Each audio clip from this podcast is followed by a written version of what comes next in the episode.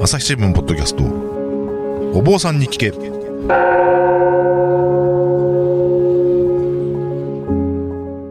朝日新聞大阪本社文化部の武田真潮です。不安を抱えて生きる人々が大勢いるコロナ禍の時代日々の気になるあれこれをお坊さんに聞いてみようということで配信しているシリーズお坊さんに聞け。いつもとはちょっと視点を変えて普段の生活で得られない気づきを発信したいと思っています。今回も大阪府寝屋川市の大念寺にお邪魔して副住職の関本和光さんにお話を伺います、えー今回が4回目で最終回ですね、えーどうぞよろしくお願いいたします。よろしくお願いします。えー前回までですね、H1 法話グランプリを取った話から、だんだん脱線していって、脱線はしないですね。もともとしていた活動の方にですね、話がいって、えー実施続法要の話、そして、えーまあ、あの、自殺相談センターで相談していたけれど、今はお辞めになって保護士をしていると。で、将来の夢は、教科師というところまでお話を伺いました。はい。えーで、その教会士なんですけれども、えーまあ、どういう仕事で、どういうふうに決まっていくのかっていうのあたりを、ちょっとご説明いただけたらと思います。はいはい。あの、あれですよね、刑務所とか、拘置所で、まあ、受刑者とか収容者のお話を聞くというはい。ことだと思うんですけど、具体的にはどういうことをされてるんですかね？重たいところになってくると、死刑の立ち会いをしたりとか、はいそういったことになってきますね。うーん、それはどうやったらなれるもんなんですか？これがね、あの、まあ、各宗派に今のところ割り当てがあるようで、はい。で、その割り当ての枠が決まってるんですうんが、うんうんその融通念仏宗では今枠を持ってないんです。あ、じゃあ、関本さん、なれないじゃないですか、このそうなんですよ。だからこの枠をどこかから、えっ、と、いただいてくるしかなる方法はないんです。聞いてますか多宗派のお坊さんの皆さん。今、融通念仏師は絶賛枠一つ募集中ですよ。一つ欲しいですね。それは、その枠があったらそこに入れる、すぐになれるもんなんですか？そっから先はどういうふうに決まるのかちょっと私はわかりませんが、枠が必要ということは確かです。うん、じゃあ、どっかかでお願いしなくちゃいけない。そもそもなんで教科師になりたいと思ったんですか？その中で。そのやっぱりあの、まあ、自殺問題にずっと携わってきつつ、はい。人は鬱になったり、そうになったり、こう、コンディションがいろいろ変化しつつ、まあ、そんな中で、やっぱり、まあ、宗教者である自分っていうのが、その命の最前線っていうところを、うーん、見てみたいなって思ったのが一つですね。人って、どんな面持ちで亡くなっていくのかな。で人って罪を犯した人でも、どんな風に心が変わっていくのかなっていうのを、うん、目の当たりにしてみたいなと思ったんです。それは、な、なんでなんでしょうね。だからそのお坊さんであれば当然お葬式に立ち会うこともあるでしょうし、そのそれこそ見取りに立ち会うこともあるかと思うんですけれども、わざわざその教会士ですとか、まあ保護士も大変な仕事ですけど、おそらくそれ以上に大変なお仕事なのかもしれないですけど、わざわざもっと大変なところに行きたいと思う理由はな、何ですか？まあ、今の世の中で、その死に立ち会うところって少なくなってきたんですよね。昔の江戸時代とか、それより前なんかであれば、死は結構身近にあったんですよね。はい。うん死を考えるっていうことを、特に、特に現代はしなくなってきた。特に宗教者でも亡くなられた後に携わることはあるけれども、はい今まさに死ぬっていうところに携わることってないんですね。うん。うんで、そういう時にどんなね、心の変化があるのか、うん、書物やなんかではそういう方々のね、あの、残された手記なんかもあったりするんですけども、はい。うん、実際にこう会って話を聞くのとではまた違うのかな。うん、で、それをもしかしたら私は誰かに伝えていく必要があったりするのかな、なんていうのを思ったりするんです。あー。それは何でしょう？宗教者である以上それを伝える役目が役割があるとどっかしら思ってるところがあるってことですか？うーん。そうですね。どっかしら、とにかく、現代の方々に伝えたいのは、その、地獄の苦しみっていうことのはい。想像が及ばない世界があるっていうことを、私はあの、電話相談をやっててまず気気がついたんですね。うん。その、地獄に入ってしまうと、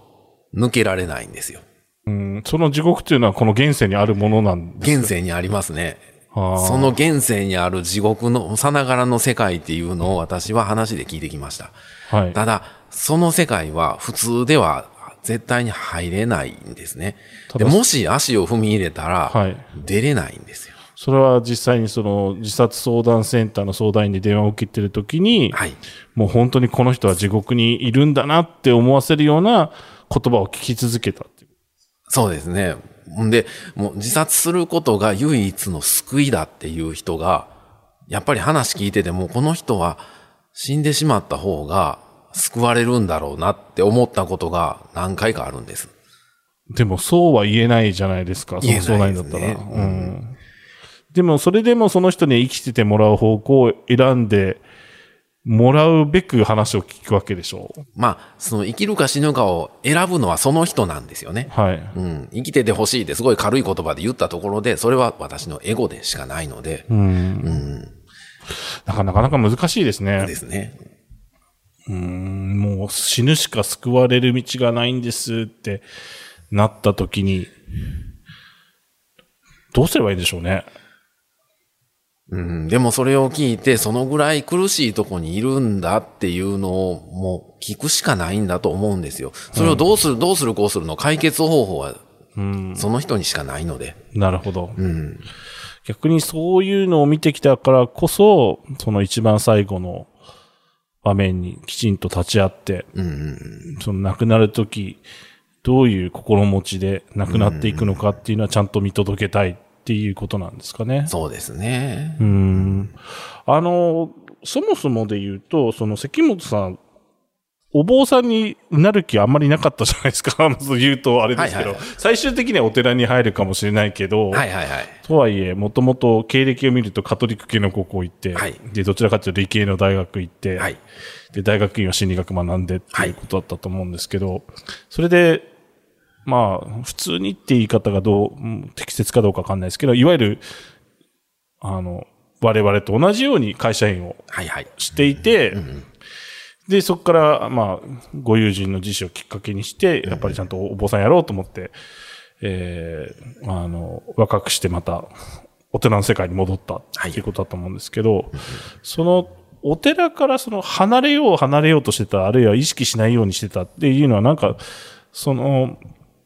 なんでしょう、どうしてもその日本のお坊さんだと、えー死に関わってしまう、関わらざるを得ない部分あるじゃないですか、お葬式にして。そういうのから意図的に距離を置こうとしてたっていう部分があったってことなんですか？そうですね。最初の頃は本当にただ単に、あの、まあ、長男でい、いずれは寺継がな、いけなくなるんですが、で、周りの友達からも、なんか、こう、お前将来坊主になるんだろうって言われて、まあ、それから嫌気がさして、こう、逃げたっていうのが、まあ、私の認識だったんですが、はいでも、いざお坊さんをするようになって、で、10年ぐらい真剣にお坊さんと向き合うようになって、お経と向き合うようになって、仏教と向き合うようになってきて、で、ふっと気がつくんですね。あの、幼少期、まあ幼少期とか小学校の高学年ぐらいに、こう、何気ない一言を友達から言われるんですね。それが、お前んち人死んだら儲かるんやろっていう言葉なんです。で、その時私は、まあ、父親にしろ、住職してた、まあ祖父にしろ、尊敬はしてました。で、別に嫌いではなかったんですよ。うんはい尊敬もしてました。けでそういう方々に対して、そういうふうにお前んち人死んだら儲かるんやろって言われた時に、怒りの気持ちがなかったんですよ。怒りもなく、拒絶もなく、ただ悲しむもなく、ただその聞いた記憶ごとフリーズドライにしてしまったかのように、その記憶がなかったんです。うん。で、ないままに、でもなんかこのお寺から離れたくなる気持ちだけが残ってて、それがそのお寺から離れた原動力だったのかなって思うんです。それが30過ぎて急に思い出されてきたっていうのが、やっぱりなんか自分なりの答えが出たのかなって思ったんです。うん、その30何歳かっていうのは、その自殺相談センターの相談員をやりながらも、そうそうそう。自死遺族法要もやりのやりの。っていう時にそれを思い出したってことですよね。そうなんですよ。えーそのお前んち死んだ人死んだら儲かるんやろって、まあ、言われたらそれはまあ嫌なのは嫌だろうけど、それ、これってなんか答え見つかるもんなんですか？なんか自分なりに答え出されたとおっしゃってましたけど。特にその、まあ、あの、自死族の方々のためにその追悼法要をしたりとか、うん、あの、ものすごく苦しい中を、こう、生きてる方々に対してとか、その大切な人を亡くした方々に対して、お坊さんって必要なんですよね、その時に。うん。で、その方々の支えになってあげられるのは宗教者の役割なんですよね。うんそうやって考えたら、この葬儀っていうものにお坊さんが立ち会うのは当たり前のことですし、その時に必要とされる仕事だと思うんです、私は。うんうんうん、そう思えるようになりました。なるほど。それはもうそれだけ、あの、なんでしょうね。私が聞いてて思ったのは、まあ、その、自殺相談センターにすれば自死持続法要にせよ、それはその、お坊さんの中でも別にそういう活動をしてない方もいらっしゃるじゃないですか。はいはい。で、むしろなんか関本さんとしては、そっち方向に、あの、なんでしょうね、ずんずんと進んでいって、一番そういうのを見る、逆に一番厳しいところを見る仕事を、あえて選んだ感じがするんですよね。それはやっぱりその、子供の頃友達に言われたその一言が引っかかってたから、逆にそっちの厳しい方向に厳しい方向に行こうとしたのかなと感じもしたんですけど、そこはどうなんです？うん。その辺はね、あの、まあ、むしろ居場所がたまたま見つかったという言い方の方が正しいかもしれません。あの、最初お寺をするようになって、こう学生を終えてお寺をするようになって、うちのね、祖父とか父親の真似をするようになるんですね。こう、お参りに行って、お経をあげて、で、お茶を呼ばれて、そのじいちゃんばあちゃんが出てきてくださって、今日いい天気ですね。って言いながら帰る。うん。その繰り返しをしてて、これ何のためにこれやってるのかなっていう気持ちがまず最初に出てきたんですよなるほど、なるほど。うんこんな仕事いらんやろうと、うんっていうのがすごくあったんですね。うん。で、そんな中で、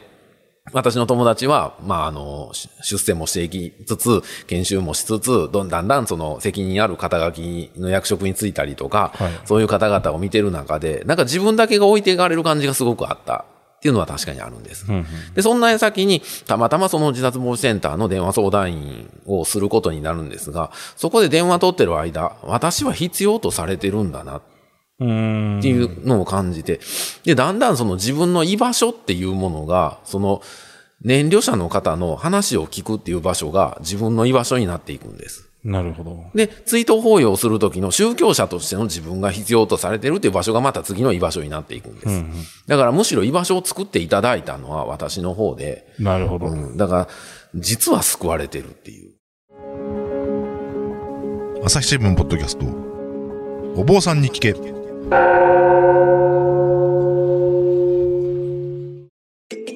ディアトークパーソナリティの飯沼正人です。ニュースの現場からお聞きの皆さん、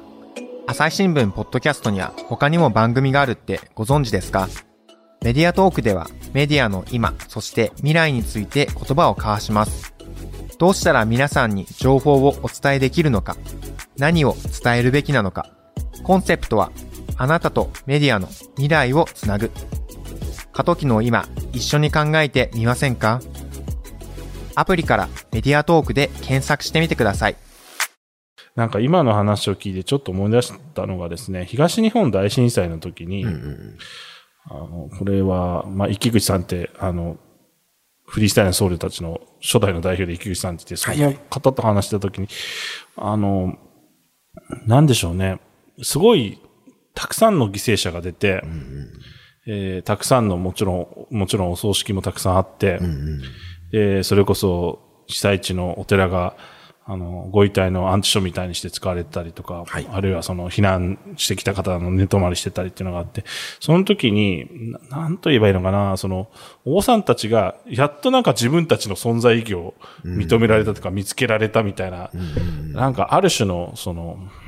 まあなんか高揚感とまで言うとちょっと言い過ぎなのかもしれないですけど、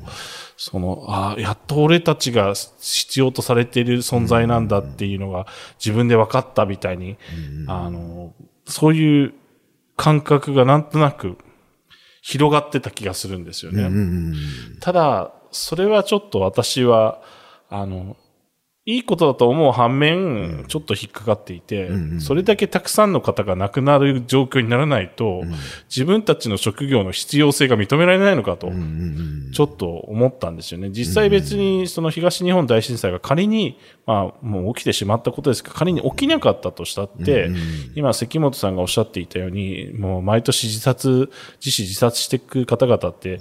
まあ今2万人かもしれないですけどかつて3万人いたわけじゃないですか。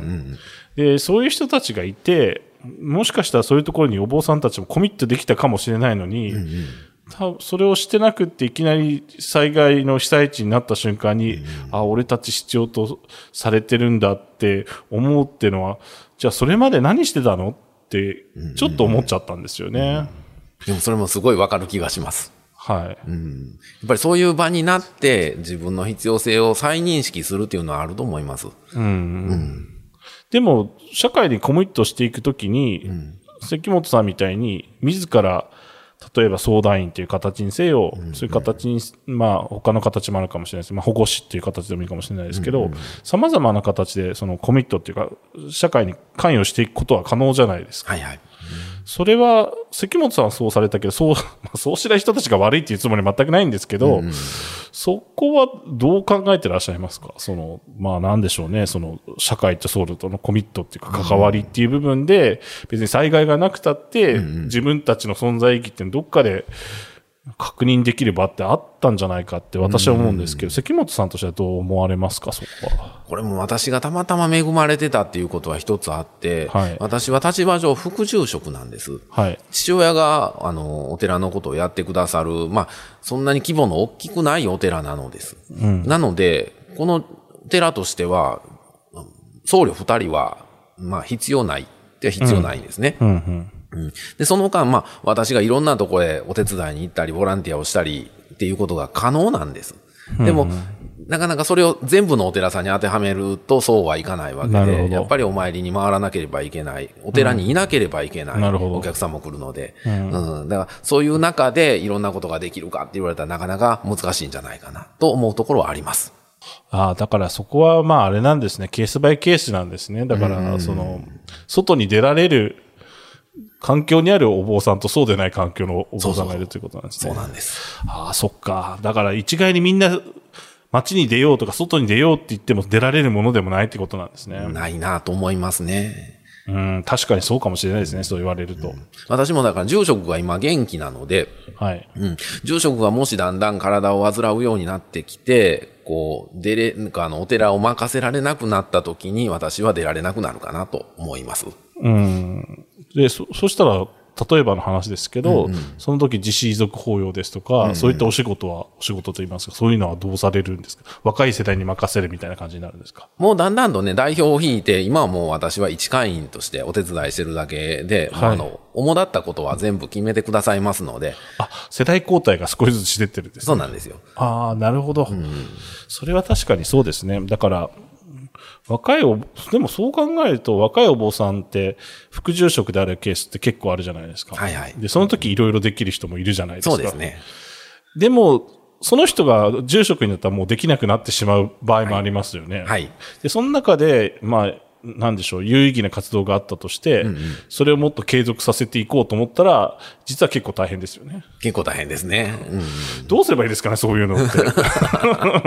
なんか NPO 法人とか作っちゃった方がいいのかなとかいろいろ思うんですけど。そうですね。うん。だから自死族法要の話は、なんだろうな、私はすごく必要なことだと思っていて、うんうんうん、っていうのは、まあ、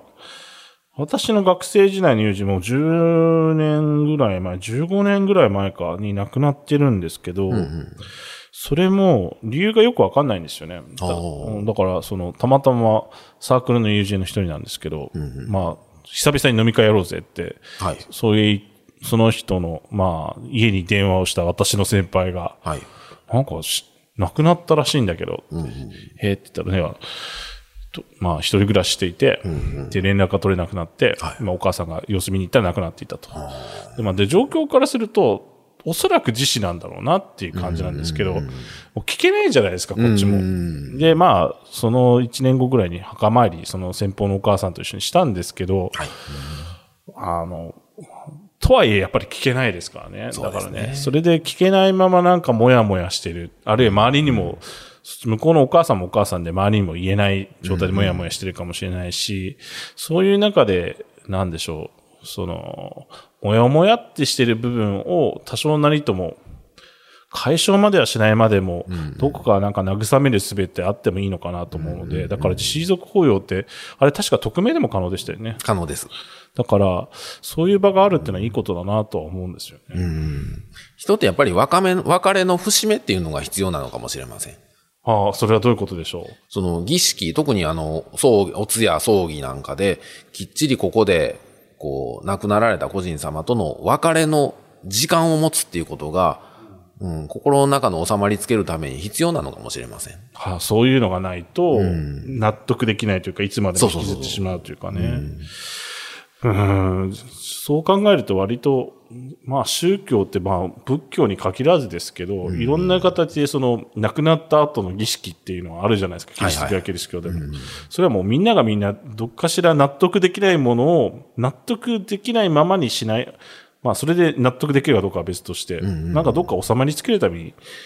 なんか我々人間は必要だったっていうことなのかもしれないですね。この間その10月の、えっ、と、ふふ2日の日だったかな、はい大念仏寺でコロナの追悼法要をやったんですよ。はい。あの、看護師協会の方と、はいあの、合同で。ええ。でその時に看護師の先生がおっしゃったのが、曖昧な喪失っていう言葉やったんです。曖昧な喪失。そうそう。なんか、曖昧なままに別れが、こう、ぼやけてしまって、でも、こう、いなくなってしまう。うん。お葬儀もできない。うん。で、気がついたら骨になってる。で、この状況で別れを受け入れろっていうのが、看護師の中でも受け入れられなくて、遺族のももちろん受け入れられなくて、そういうもや、ぼやぼやもやもやしてる状況っていう方々の追悼法要やったんです。うーん。で、その時はコロナ禍で、あの、まあ、親族亡くされた方々が来たっていうことなんですか？そうですね。コロナで亡くされた方だけ。で看護師の方々もいらしてたんですか？看護師の方もいらっしゃいました。看護師の方の方が多かったです。ああ、やっぱりなんか割り切れない部分があったのかもしれないですね。ですね。そうか。なんかね、突然話変わるんですけど、はい機動戦士ガンダム鉄血のオルフェンズってアニメがありまして、はい。で、まあ、要は、あの、まあ、奴隷のようにしてですね、働かせている少年たちが、まあ、要は、あの、巨大ロボットであるところ、モビルスーツを駆使して、まあ、なんか独立じゃないですけど、そういうのやっていく話なんですけど、この子たちはもう、ものすごくその、劣悪な状況に置かれてるから、その、仲間が死んでも、もう捨ておくようなカルチャーで生きてるんですよね。うんで、確かその宇宙で仲間が亡くなった時に、もうそのままゴミのように仲間を捨てようとしてる時に、いや、どうもお葬式というものをやるらしいと言って、それでその、お葬式らしきことをやる場面があるんですよ。はいはい。で、それを見て、あ、これすごいことだなと思ったのは、その、本当に我々がその文明とか文化とかいうものを取っ払ってしまった時に、誰かが亡くなりましたって、となった時に、果たしてお葬式をするもんだろうかと思ったんですよ。お葬式の概念がない時に。それは誰かが言ってくれないと、もしかしたらやらないかもしれないって、その場面を見て思った時に、そう考えると、もうなんか、いわゆる法要であったり、まあまあ、キリスト教の場合だとミサだったりするのかもしれないですけど、そういうのが儀式としてすでにあってずっと続いてきて、今、その、収まりをつけるための方法が継承されてるっていうのは、実はすごく大事なことなんだろうなと思ったんですよね。だから、今のその、曖昧なそうした話を聞いてて、なんかそんなことを思い出しましたね。どっかにそういうね、弔う気持ちっていうのが刻み込まれてるのかなっていうのはあるかなって今その話聞いてて、ゾウさんが仲間のゾウ、死んだ仲間のゾウに対して、こう、弔うように周りを囲んで、なんか、じっとしてるっていうのを聞いたことがあって、なんか生物にこう刻み込まれてる何かがあるのかなって思ったんです。そうですよね。なんか動物でも我が子なくしたら頑張って、あの、本当に亡くなってることが確認されるまで一生懸命起こそうとしてますもんね。ああれは、もしかしたら亡くなってること分かってても、なんか諦めをつけるというか、亡くなったことを認識するための期間としてそうしてるのかなとも思いますし、なんか、まあね、私も生物学者じゃないから分からないけど、もしかしたらなんかそういうのあるのかもしれないですね。ですね。うんいや、なんか H1 グランプリの話から遠いところまで来てしまいましたね。そうですね。80分話してるうちに。じゃあ、あの、自死遺族法要は毎年やってるということですので、もし、あの、まあ、ね、参加されたいという方がいましたら、何でしたっけ？関西、自死に向き合う関西僧侶の会。自死に向き合う関西僧侶の会ですね。あと、自死遺族法要などで、インターネットで検索したら、あの、たどり着けると思いますので、もし、あの、えーご関心のある方がいたら、そういうところでお調べいただけたらなと思います。はい。えー今今回4回にわたって H1 グランプリから、はい。えー自殺相談センター、保護士、そして教会士、あと、またコロナのね、えー、追悼法要というようなところまでお話を聞いてきましたけれども、なんか、あの、最後の、最初の話に戻りますけど、やっぱりあの、あんまり関係、なんでしょうね、そういう追悼法要とかとあんまり関係なさそうな、あの、法話だったような気がするんですけど、はい。そうそういう活動がなんかベースにあって、ああいう話だと、なんとなくせ、あの、説得力が増すような気がするんですよね。あの、ご先祖様大事だよっていう話っていうのはね、ちゃんと供養しましょうねっていうのは、やっぱり普段からそういうの考えてないと、あんまりなんか説得力ないよなって。いきなり私がああいう話しても、お前何言い出してるんだとしか思わないけど、い関本さんが言ったら、うん、なんか、そうだねっていう感じがするっていうのはあったのかなっていうふうに思いました。まあ、そうでしたかその、それゆえのグランプリだったのかなと。うーん。あの、はい。え ーなんでしょう。なんかしんみりして終わりそうな感じだったんですけど、なんとなく H1 の話してたらちょっと、あの、盛り返しました。えー今回は、え4回にわたって関本和光さんにお話を伺いました。本当にありがとうございました。ありがとうございました。朝日新聞ポッドキャストお坊さんに聞け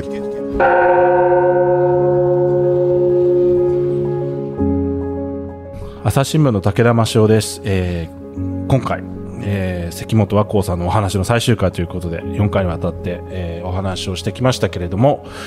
えー関本さん何か、あの、お寺の方で新たに取り組もうとしているものがあるとか聞きましたが、はい。何をなさってるんでしょうか？えっ、と、実は大念寺には、あの平安時代の観音菩薩様がいらっしゃいます。はい。このお寺の開基が、えー1314年、鎌倉時代なんですが、はい。その頃にはもうすでにこの村の中に、あの、安置されてて、大事にされてた観音菩薩様がいらっしゃるんですよ。はい。でももう、公開できる状態ではなく、虫食いもひどく、はい。もうほとんど自立することもできないぐらい、その心柱に刺さって、それで立たせてるような状態の仏様がいらっしゃるんですが、それを、えー来年度から、えー修繕しようかなと思って、皆様の、えーご疑心を今募ろうかなと思っているところです。それは、あの、おいくらからなんでしょうか？えっ、とね、一口300円からお願いしようかなと300円ですか思っています。それ、寄進をしたいと思った方はどうしたらよろしいでしょうかね？えっ、と、大念寺に、えーお越しくださるか、まあ、あの、お問い合わせください。あでは皆さん、あの、そういうことですので、え大念寺の平安時代の観音様を修繕してみたいという方は、大念寺の方にぜひお問い合わせください。えー朝日新聞、ポッドキャスト、お坊さんに聞け、朝日新聞デジタルで連載のタグをクリックすると、過去の配信をまとめて確認できます。Google などで朝日新聞、ポッドキャスト、お坊さんに聞けと検索して興味のある方は過去の配信も聞いてみてください。えー関本さん、今回もありがとうございました。ありがとうございました。それでは皆さんまたお会いしましょう。